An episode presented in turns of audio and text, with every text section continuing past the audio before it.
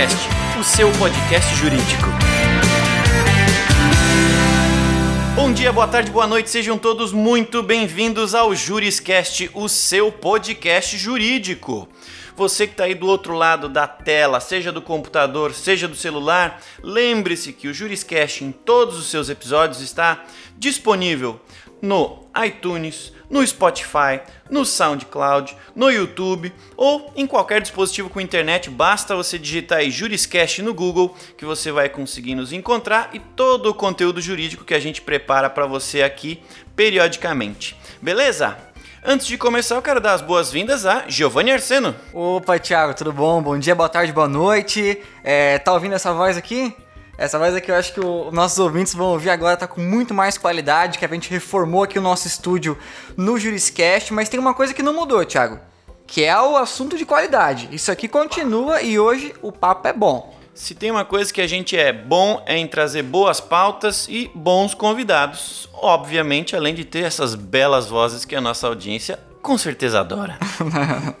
Legal. Falando em convidados, eu vou fazer é, uma rápida introdução aqui para vocês do nosso convidado que hoje vai falar sobre assinaturas, assinaturas digitais, assinaturas eletrônicas e todo esse universo aí de acelerar a produção e assinatura dos nossos documentos. Então, hoje aqui com a gente no Juriscast, a gente está trazendo aqui Ricardo Theo, acho que é assim que se fala, que é diretor da Qualisign, ele é perito em certificação digital e carimbo do tempo. Ele também é, tem a especialidade em segurança e defesa cibernética, fraudes e crimes praticados na internet. A gente tem aqui um especialista em assinaturas digitais. Ricardo, seja muito bem-vindo ao Juriscast. Muito obrigado pelo convite, Tiago e Giovanni. Estamos aqui à disposição para tentar trazer um pouco desse novo mundo que não é mais tão novo, porque existe há 19 anos regulamentado pelo Estado brasileiro, mas assim, ainda é para muitas pessoas uma uma novidade. E é uma coisa que vai acontecer, queira a gente queira ou não. Essa é, migração do papel para o mundo digital, ela é inexorável, é, pode demorar um pouquinho mais de tempo, mas ela vai acontecer com certeza e com isso a gente vai ter é, uma sustentabilidade do nosso planeta maior porque vamos derrubar menos árvores. Ah, legal. Legal, maravilha então. Então, outra coisa que não mudou é que aqui a gente sempre começa pelo começo, né? Contextualizando o assunto. Eu não vou voltar tão no começo assim, porque todo mundo sabe o que é uma assinatura, afinal de contas, né? Advogado mesmo vê bastante assinatura durante seu dia a dia. Mas eu queria que o Ricardo nos definisse a diferença aí entre assinatura física, digital e eletrônica para depois nos aprofundarmos nesse assunto. Ok, vamos começar, ah, como você bem disse, pelo começo. Existe uma legislação brasileira de 2001 que trata do assunto assinatura digital. E quando nós falamos de assinatura digital, estamos falando a assinatura efetuada em arquivos digitais ou eletrônicos Legal. com um certificado digital que o padrão brasileiro mais conhecido é o ECPF e o ECNPJ, que são da Receita Federal. Mas você uhum. pode fazer uma assinatura digital com qualquer tipo de certificado digital, até porque essa tecnologia e esse processo é mundial e é um padrão mundial. Então, quando se fala de assinatura digital no Brasil, na Europa, na África, na Ásia, nos Estados Unidos é com certificado digital, seja ele emitido por uma autoridade credenciada, como no caso do Brasil, uma autoridade de, eh, certificadora credenciada pela ICP Brasil, que é a Infraestrutura de Chaves Públicas Brasileiras, que é a entidade máxima para esse assunto no Brasil. Como maioria dos países, vou me focar primeiro, principalmente na União Europeia, todos eles têm já uma autoridade certificadora é, como a ICP Brasil. Na América Latina, a maioria dos países também já tem isso, inclusive Peru, Venezuela, Chile, Argentina, Paraguai, Uruguai, todos eles têm. Isso é uma coisa disseminada pelo mundo todo. E quando então a gente está falando de assinatura digital, a gente usa um certificado digital. Na legislação brasileira, que é de 2001, foi definido no artigo 10, parágrafo 1 que qualquer documento no formato eletrônico assinado com certificado digital padrão ICP Brasil uhum. tem pleno valor legal e tem a mesma validade de uma assinatura de próprio punho. Então, não existe, esse é um assunto muito pacificado, Juridicamente, eu sei que existem ainda, não digo dúvidas, mas assim, eu, será que é tão seguro quanto dizem? Eu afirmo categoricamente, isso pode ficar até para uma próxima vez, que uma assinatura feita com certificado digital é muito mais segura do que uma assinatura feita no papel. Eu até tinha curiosidade, Ricardo, mas você acabou de me responder. Na sua apresentação, você falou que esse assunto, né, por mais que a gente ache que é novo, já tem 19 anos. Eu ia perguntar justamente por que esse número, qual que era o marco. E foi essa questão dessa definição de que a assinatura eletrônica teria o mesmo valor é, do que a assinatura né, normal, né? É, ok. É, de, é uma medida provisória que tem o número 2200-2, então é a terceira versão da, da original e ela uhum. foi promulgada, a última versão 2, em 24 de agosto de 2001, e ela se tornou é, perpétua, ou vamos dizer assim, se tornou com o mesmo valor de uma lei ordinária, através de uma emenda constitucional que ocorreu em 11 de setembro de 2001 também, ok? Legal. Esse assunto ainda está em discussão, às vezes mais intensa, menos intensa, no Congresso Nacional, para um projeto de lei que sempre está tramitando, mas ainda não chegou ao seu finalmente. Então, toda a estrutura uh, de assinatura digital do Brasil está calcado nessa medida provisória e o próprio judiciário em 2006 através de uma lei ordinária estabeleceu que os atos jurídicos devem ser praticados no judiciário tanto pelos advogados como pelos juízes, usando um certificado digital padrão ICP Brasil e que isso tinha uhum. validade legal. Eu digo que a, a, o respaldo, assim, a, a grande endosso para essa legislação, independe do poder que tem uma legislação como essa, de uma lei, né, ou de uma medida provisória, é que o próprio judiciário, todos os juízes, em, na grande maioria das comarcas brasileiras, despacham usando um certificado digital e essa lei de 2006 estabelece as regras e nós já temos aí o PJE e outros sistemas para esse processo. Legal.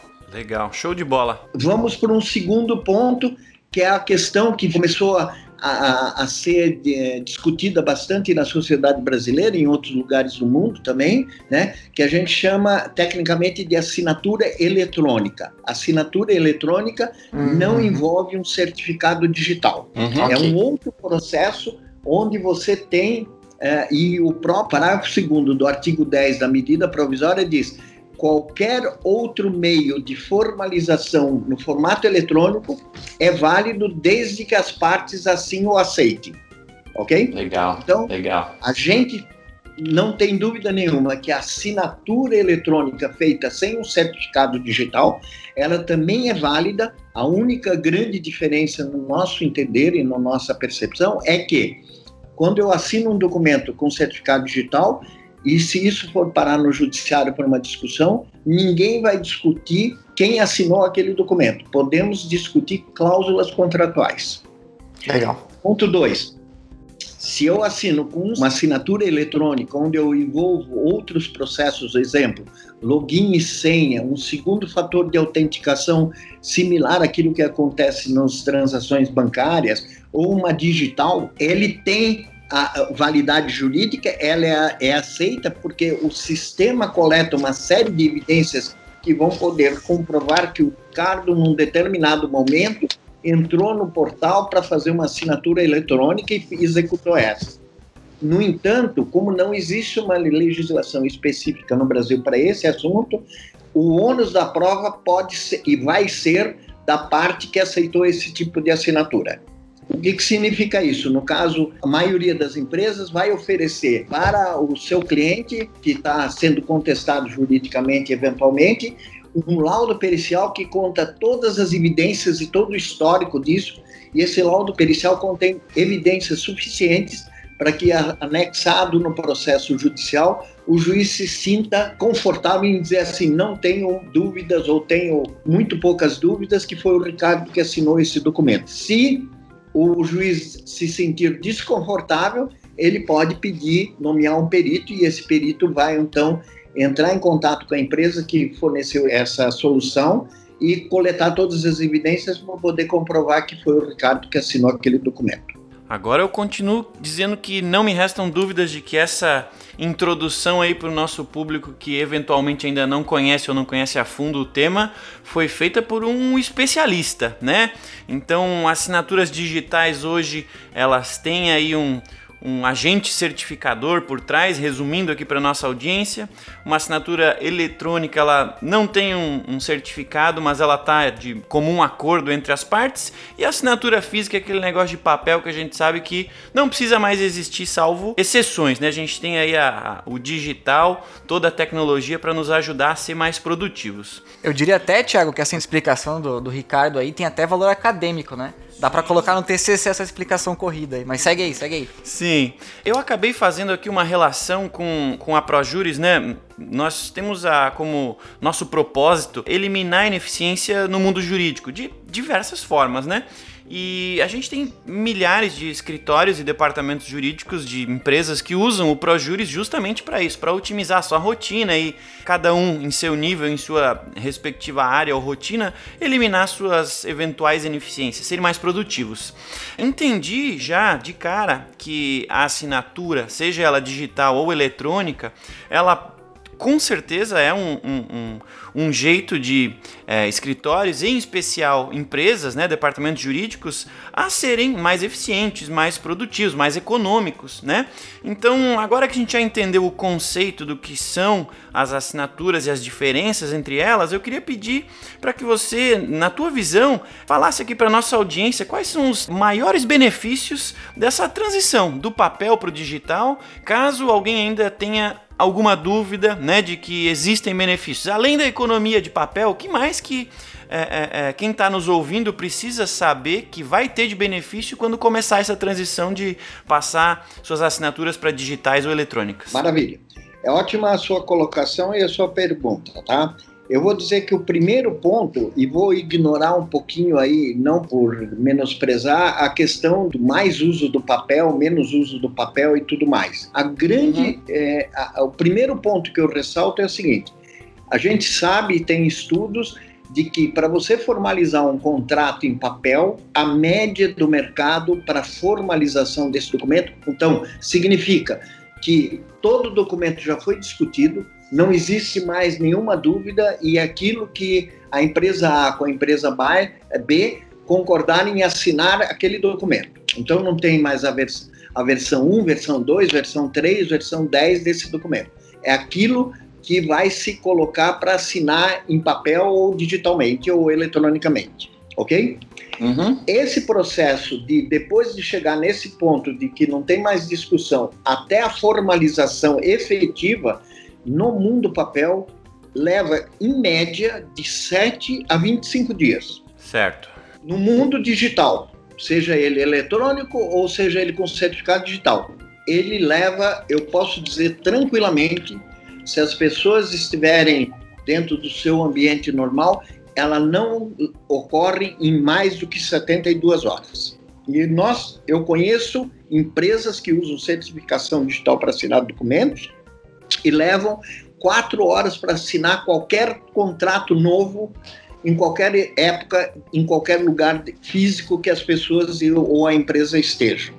Ok? Legal. Essa é uma diferença fenomenal, porque assim, às vezes você levou um mês, 15 dias, às vezes mais tempo para discutir cláusulas contratuais. Quando chegou-se no consenso desse processo, você ainda vai levar mais 25 dias ou 15 dias para depois poder iniciar o seu trabalho. Se você pode fazer isso em 48 horas, ou em 24 horas, ou em 72 horas, você ganhou um tempo valiosíssimo. Estamos aí falando, em média, que poderia dizer 15 dias, são duas semanas, três semanas ou quatro semanas. E eu conheço empresas que levam no papel mais de 90 dias para formalizar o documento. Esse é um ponto. Ponto 2 quanto tempo e quanto custa para essa formalização em papel.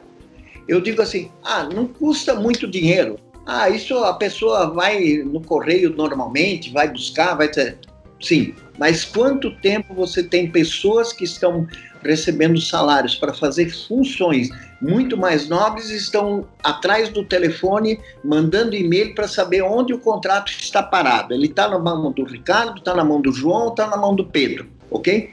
No uhum. caso do, do eletrônico, você entra num site, você digita lá o que você quer saber, ele vai te trazer e dizer assim: olha, eu tenho sete pessoas para assinar esse contrato, esse documento, e ele está na assinatura parado no Ricardo há uma hora. Você vai uhum. ter uma eficiência muito maior se você quiser pressionar o Ricardo, você pega a mão no telefone e liga para o Ricardo, ok? Outra, o, outro ponto importantíssimo, então isso implica diretamente em produtividade. E é esse uhum. o maior benefício que eu entendo é, que existe. Existe ainda a parte de sustentabilidade, que você está economizando papel e o papel consome muita energia para ser fabricado, consome muita água, produz efeito estufa, etc. e tal. Eu não estou levando nisso. A grande vantagem, resumindo tudo isso que eu estou querendo dizer, eu estou dizendo para vocês, é assim: produtividade. Você consegue ter produtividade e o sistema e, a garantia e um item adicional nesse mundo todo é a garantia da segurança. É muito mais difícil e muito mais fácil identificar se houve uma fraude num documento eletrônico do que num documento papel. É interessante pensar isso, né, Ricardo? Porque olha só, a gente já tem, né, para nós que a tecnologia é um benefício, né? E aqui você citou alguns pontos, vou só repeti-los aqui rapidinho, que é da, da, assinatura digital, que traz mais celeridade, é, diminui o custo, traz mais produtividade, traz sustentabilidade para todo esse procedimento e também é, segurança. A questão de segurança. Agora, assim, toda vez que a gente vê uma pesquisa sair ou alguma coisa, todo mundo, independente de qual empresa, de qual setor, concorda que tecnologia é o futuro, que tecnologia é o caminho, que a gente tem que ficar mais digital. No entanto, dentro das empresas, né, a cultura das empresas é muito difícil colocar isso no dia a dia, né, na prática, na rotina.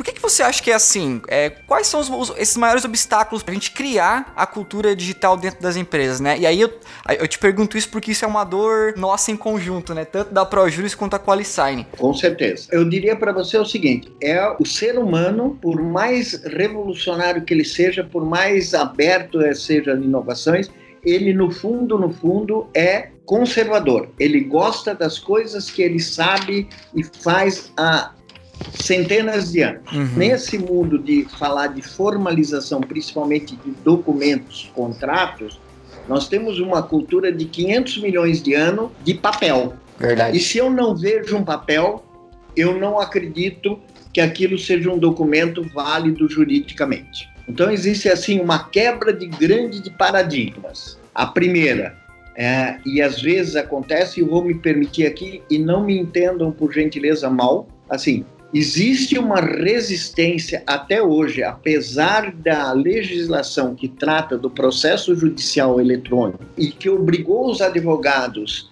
a terem certificados digitais para peticionar o processo jurídico, e os juízes despacham, fazendo a, os seus despachos assinados com certificado digital, o mundo jurídico adora um papel. se eu não tenho um papel, eu não tenho a convicção de dizer para minha empresa, ou para o meu escritório, ou para o meu cliente, dizer assim: isso está formalizado plenamente. Porque o mundo digital é uma coisa que parece meio esotérica. Então, uhum. esse é, é, assim, eu acho que é a grande, grande barreira que existe, ou grande não barreira, não, não, não vou usar esse termo tão radical. Eu vou dizer assim, é um obstáculo a vencer dentro do processo de transformar uma empresa nas suas formalizações do mundo físico para o mundo digital. Tem que passar pelo departamento jurídico e o pessoal do jurídico tem que estar convicto que aquilo é legal, é, tem a, a segurança e é válido e vai trazer a validade para eles. Ponto 2. A questão é, jurídica, uma, a questão da área de TI ela precisa estar envolvida dentro desse processo de decisão de sair do mundo papel para o mundo digital. Legal. E o terceiro precisa ter um, um sponsor, uma pessoa, uma área, uma pessoa que queira transformar a empresa do mundo digital, seja da área de compras, às vezes é da área jurídica, e eu costumo dizer o seguinte: Se não tiver três pilares dentro de um processo de mudar do mundo digital, do mundo papel para o mundo digital, o processo não vai andar. Jurídico, obrigatório, TI, obrigatório, e alguém que queira sair do mundo papel ou tem uma dor tão grande que incomoda ele dizer que demora 25 dias ou 30 dias para começar um, um, negócio, poder entregar ou poder fabricar um produto é, que já foi discutido durante 60 dias para saber como seria feito. Legal. É, nos, nos departamentos jurídicos com os quais a gente conversa, é bem comum é, a gente falar sobre SLA jurídico, né? Então, uh, o jurídico normalmente tem um combinado com as outras áreas às quais ele presta serviço, né? As outras áreas acabam fazendo requisições ao jurídico.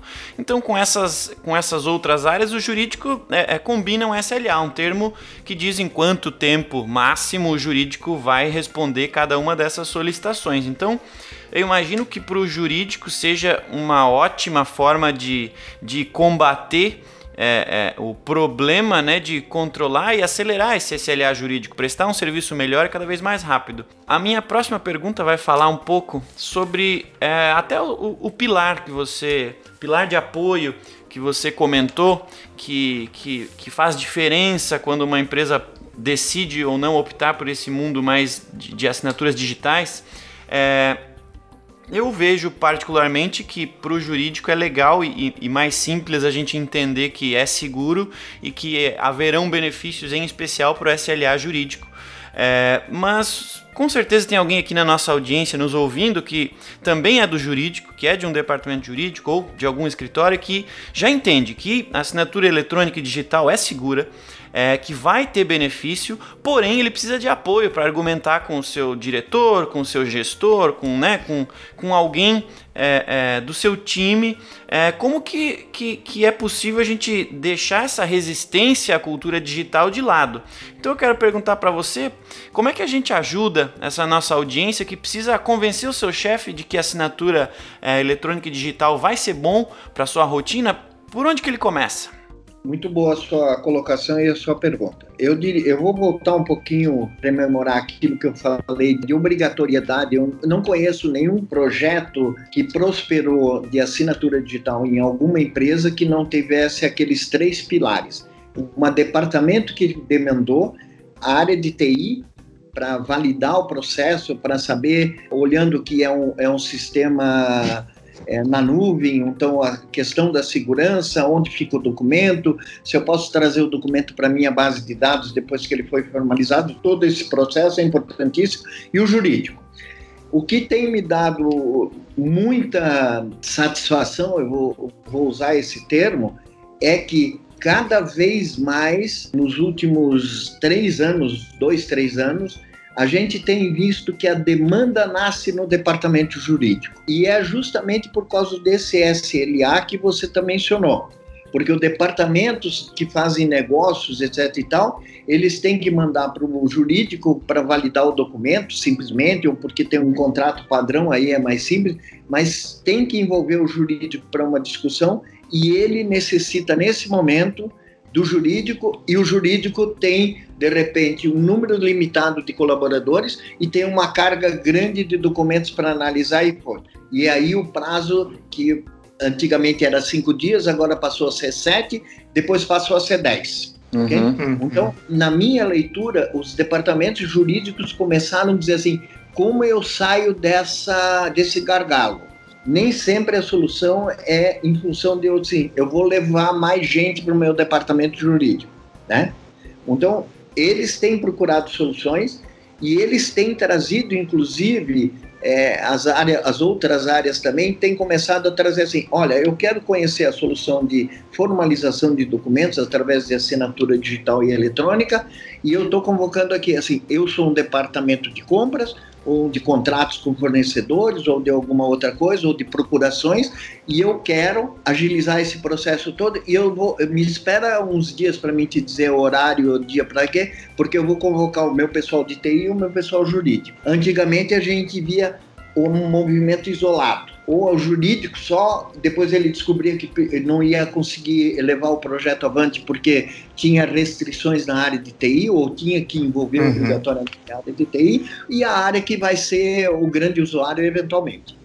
E eu digo para você, se me permite, que o jurídico também é um grande demandador de assinatura digital, que ele pode usar assinaturas digitais para as procurações privadas, que ele emite, se a empresa é grande, em grande quantidade e existem sistemas a, a, procuração privada assinada com certificado digital não precisa ir para o cartório. Não vai ter a despesa que é ele registra no cartório, não é porque alguém vai consultar o cartório, mas ele precisa dar uma cópia dessa procuração em papel com selo do cartório para você poder apresentar se você for questionado se o Ricardo, ou o João, ou o Pedro, ou o Giovanni ou o Tiago é, são procuradores das empresas que eles representam. Uhum. Então, assim, Ricardo, é, em termos de perda, né, de, de danos, o que, que o departamento jurídico com essa resistência em não adotar a assinatura digital, a, de não adotar a cultura digital como um todo, o que, que ele está perdendo, assim, em questão de indicador, de custo? Agilidade. Uhum. Agilidade, eu diria, eu me atrevo sempre a dizer segurança. Mas assim, também sou obrigado a dizer para vocês que os departamentos jurídicos podem ter um pouco mais de resistência ou adotarem, abraçarem a ideia desde o começo, entendeu? Uhum. E aí, às vezes, essa resistência é por dúvidas, por não conhecimento profundo do que pode ser. Não é obrigação deles saberem tudo o que acontece na, nesse mundo de tecnologia, né? Uhum, Mas uhum. muitos, quando você conversa e tem uma conversa mais ou menos como essa que nós estamos tendo, talvez um pouco mais prolongado, ou duas reuniões, eles adotam e passam a defender com unhas e dentes também. Legal. Desculpa te perguntar assim de improviso, mas pode dar um exemplo assim de uma dúvida que é recorrente que tu já já tirou ela umas, umas 100 vezes do, do pessoal do jurídico, assim, só pra gente esclarecer ela aqui no programa? A validade jurídica embasado em que está essa habilidade jurídica, ok? Uhum. É, por ser uma medida provisória, sempre ficou na cabeça que, é, principalmente, é, até hoje tem uma regra para isso, mas na época de 2001, a medida provisória era a seguinte: o, o, o executivo editava, ela tinha validade por 30 dias, e se não fosse aprovado no Congresso, ela voltava, ela perdia a validade, e se o o executivo queria continuar com esse processo para uma segunda chance, uma terceira, uma quarta, ele teria que fazer alguma modificação no texto da, da medida original e submeter para mais um prazo de 30 dias. E aí ficou sempre essas coisas. Se ela é uma medida provisória, ela não tem validade jurídica. Por isso que eu mencionei no começo que existe uma medida, uma emenda constitucional que, se eu não me engano, é o número 32, é, de, 20, de 11 de setembro de 2001, né, lembrando aí o fatídico do, 11 é, de setembro uhum. né, de 2001, Sim. e que perpetuou todas as medidas per, é, provisórias que não, não, tinham, estavam no Congresso e não tinham sido ainda discutidas e aprovadas. Legal. Se alguém na audiência aí estava com dúvida quanto à legalidade e, e, e, tudo mais, essa dúvida já foi sanada. Não vão te perguntar aí no futuro. Na verdade, eu tenho uma dúvida não é em relação à validade, mas é uma outra dúvida porque um assunto que tem, no, que tem nos custado muito caro e que a gente observa muito ultimamente é o compliance, né? E assim, a gente falou toda. A gente falou muita, muitas vezes de segurança aqui, de, é, de tornar seguro, de que o digital é mais seguro que o papel, o processo é mais seguro. É processo é... de fazer sempre do mesmo jeito e que esse seja o jeito correto. Isso, isso. Então, assim, adotar a assinatura digital é uma ação de compliance, a gente pode dizer, né, Ricardo? Com certeza, não tenho dúvida nenhuma. E assim, eu vou, te, eu vou tentar, uh, com poucas palavras e da forma mais simples que eu puder é, dizer, por que, que, é, que eu falo tanto que é seguro uhum. e por que, que atende plenamente o compliance. E ainda vou, no final, vou mencionar um caso de compliance é que vocês é, vai, vai eliminar muito custo para fazer auditorias. O, o ponto é seguinte: quando você assina um documento em papel, a tua assinatura é sempre igual em vários contratos. Ela tem uma variação pequena, mas ela é igual. Uhum. Quando eu vou para o mundo digital, a minha assinatura digital num documento, ela é unicamente daquele documento. Ela está vinculada intrinsecamente àquele documento. Isso eu não sabia, muito legal. Então, se eu assinar um segundo documento com meu certificado digital, que contém as chaves que permite eu fazer a assinatura, eu assinar um segundo documento, a minha assinatura vai ser diferente porque ela pertence a esse segundo documento. Uhum. E por que que acontece isso? É um processo diferente. Quando eu assino um documento digitalmente, ele faz uma leitura do documento inteiro. Isso é muito rápido, é transparente. Não, a pessoa que, que, que não é enfronhada na tecnologia não vai saber ele faz aquilo que a gente chama DNA do documento, que tecnicamente chama-se um hash code. E depois você pega a sua chave privada que faz a assinatura e assina esse hash code. Se amanhã, imaginando que o Ricardo assinou um documento aqui, só ele assinou, e amanhã esse documento vazou na internet ou ele está disponível abertamente na internet, e um cara altamente especializado é, um, um cracker, é, não vou usar o termo hacker que é pejorativo, né, mas um cracker que é um cara criminoso que está buscando fazer um crime nesse contrato, ele se apropria desse contrato, apesar desse contrato estar no formato PDF que é, diz não vai mais seguro, não vai ter, ele consegue alterar o valor de 10 mil é, reais que está nesse contrato, imediatamente a minha assinatura se torna inválida. Caramba, eu legal. não vou conseguir saber se o que foi mudado foi 10 mil reais ou para 100 mil ou se foi mudado uma palavra. Mas o sistema vai dizer assim: essa assinatura do Ricardo não pertence a esse documento. Legal, que legal. Isso você não consegue fazer com essa rapidez, a não ser que você contrate um perito eventualmente, ou o cara que fez uma fraude no papel foi muito grosseiro que perceba-se claramente. É, é isso que eu falo que é muito mais seguro e não tenho dúvida nenhuma e provo para quem quiser. Falsificar a assinatura, então, é um negócio do passado, né? Tem, Exatamente. Né? Não tem Desde que seja feito no, com certificado digital no arquivo digital. Legal. Show de bola. E o teu exemplo do compliance? Conta aí pra gente que a audiência quer ouvir. Muito bem, muito bem. tá esperando é assim, aqui. o que acontece? Eu, vou, eu, não vou citar os nomes, obviamente, mas nós temos um cliente que já usa o nosso sistema de formalização há mais de cinco anos e ele é, tinha um sócio, uma empresa sócia que era do exterior, era holandesa, ok? Uhum. E eles vinham periodicamente aqui no Brasil fazer auditorias. Certo. Claro que eles não ficavam aqui para fazer auditoria aqui. Eles vinham aqui, sentavam com os responsáveis e diziam assim: Eu quero todos esses documentos referente a esses processos. E eu venho buscar daqui a dois dias. Certo. O que você vê hoje, quando se fala do mundo papel, Todo, todos esses documentos são escaneados, ou são mais do que escaneados, são copiados em Xerox, são feitos processos idênticos ao que tinha no papel, e você sai com um carrinho ali pesando 20, 30, 40 quilos de papel para que eles possam depois fazer com o tempo necessário e a cuidade necessária a parte de auditoria. Certo. Chegaram nessa empresa, pediram os documentos e disseram: daqui a dois dias a gente vem buscar. Chegaram lá no dia do que eram buscar o documento, estava o mesmo pessoal que eles tinham solicitado os documentos, e aí o pessoal disse assim: cadê o carrinho com documentos? Eles não perguntaram isso, mas disseram assim: Deus. cadê os documentos? Hum. E o executivo coçou o bolso e tirou um pendrive e pôs em cima da mesa. Tá na mão, literalmente, uhum. tá na mão. É, disse assim: o que, que é isso?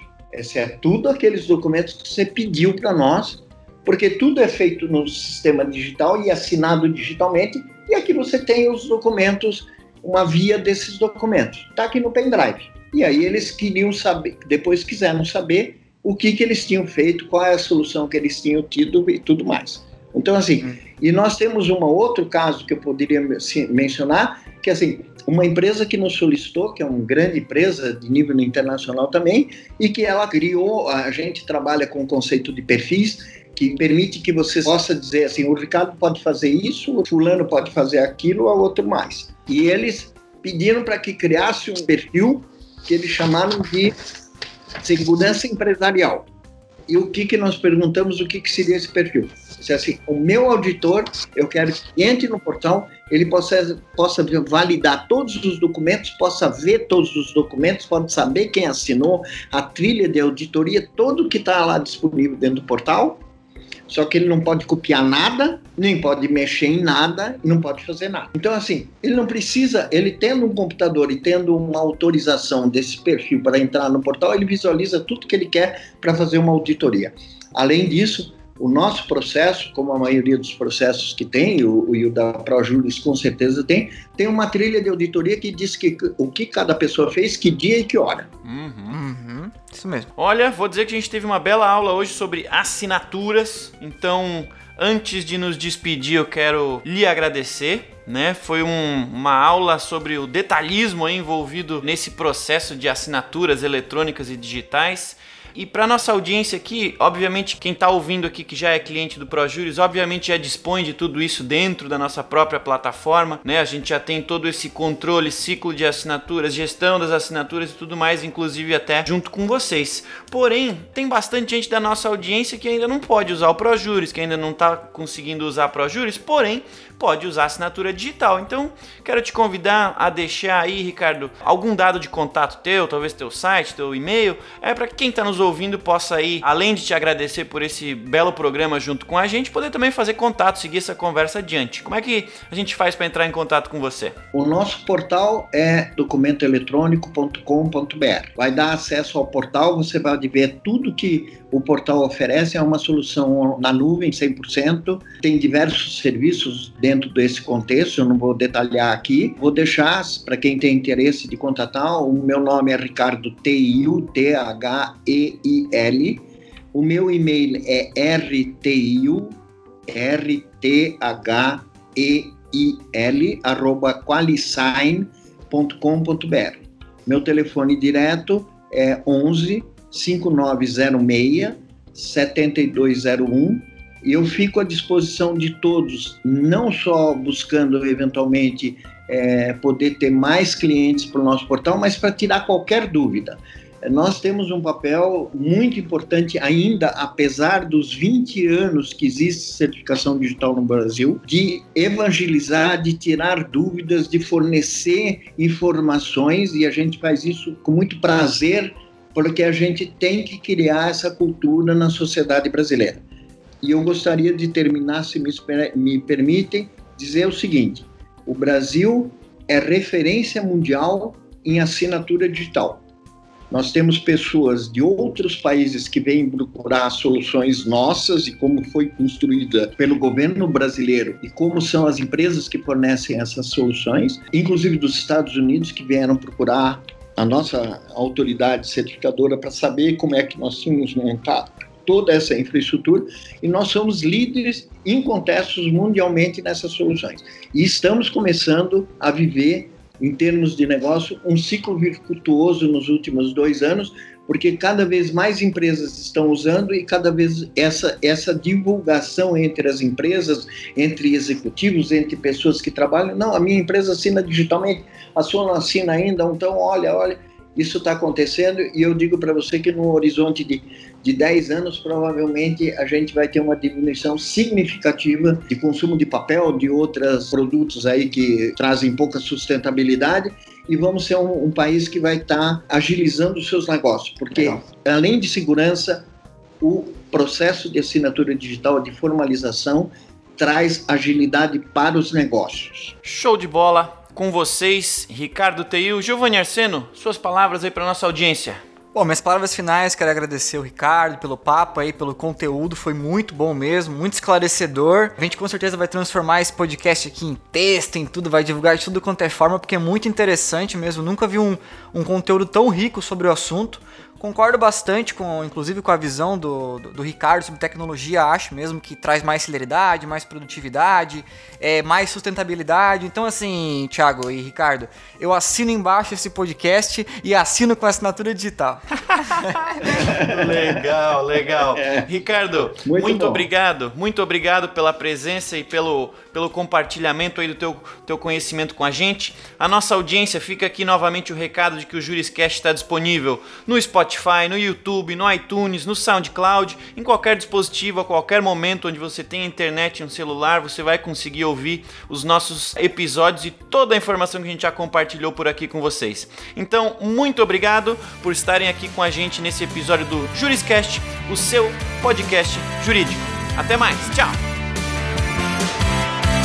Você ouviu o Juriscast, produção e oferecimento da ProJuris, líder no desenvolvimento de software jurídico para departamentos jurídicos de grandes empresas e escritórios de advocacia.